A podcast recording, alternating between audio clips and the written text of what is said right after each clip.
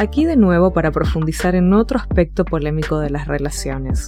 ¿Tenés claro qué es lo que ofreces a los otros? Hoy quiero hablarte específicamente de una modalidad de vincularse, la que implica ofrecer el síntoma como ofrenda peligrosa. Primero registra tus vínculos alrededor. Pensa en amigos, pareja, relaciones de amor románticas, familia, etc.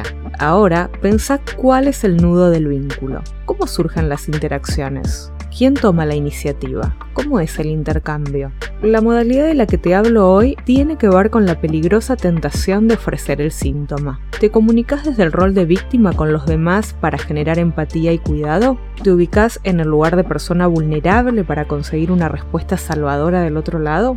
¿Mostrás sufrimiento para recibir consuelo? ¿Expresas carencia para recibir ayuda donativa? ¿Comunicas tus vacíos para provocar que sean completados?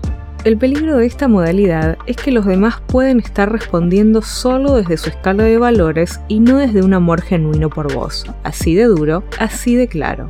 Que alguien responda con empatía donativa ante tu vulnerabilidad puede hablar más de esa persona que de la relación. Si no te mostraras vulnerable, ¿qué tipo de interacción habría? Si no comunicaras tus vacíos, ¿habría alguien ofreciéndote algo? A veces es por codependencia emocional que expresamos afecto negativo para atraccionar la presencia de los otros, pero esto no necesariamente implica un interés genuino por un sano vínculo que puede crecer para enriquecimiento mutuo. Si siempre alguien pide y un otro da, la relación queda desequilibrada y se agota, se consume. La mejor opción es ofrecernos en plenitud y completos. Poder disfrutarse mutuamente al 100% de quienes somos siempre dará un nivel de disfrute superior que si traccionamos el vínculo desde la carencia. Si estás cayendo en la peligrosa tentación de ofrecer el síntoma, detenete a reflexionar si no tenés algo mejor para ofrecerle a ese otro que tanto te interesa. Si te vale algo, procura que sea la alegría y no la pena.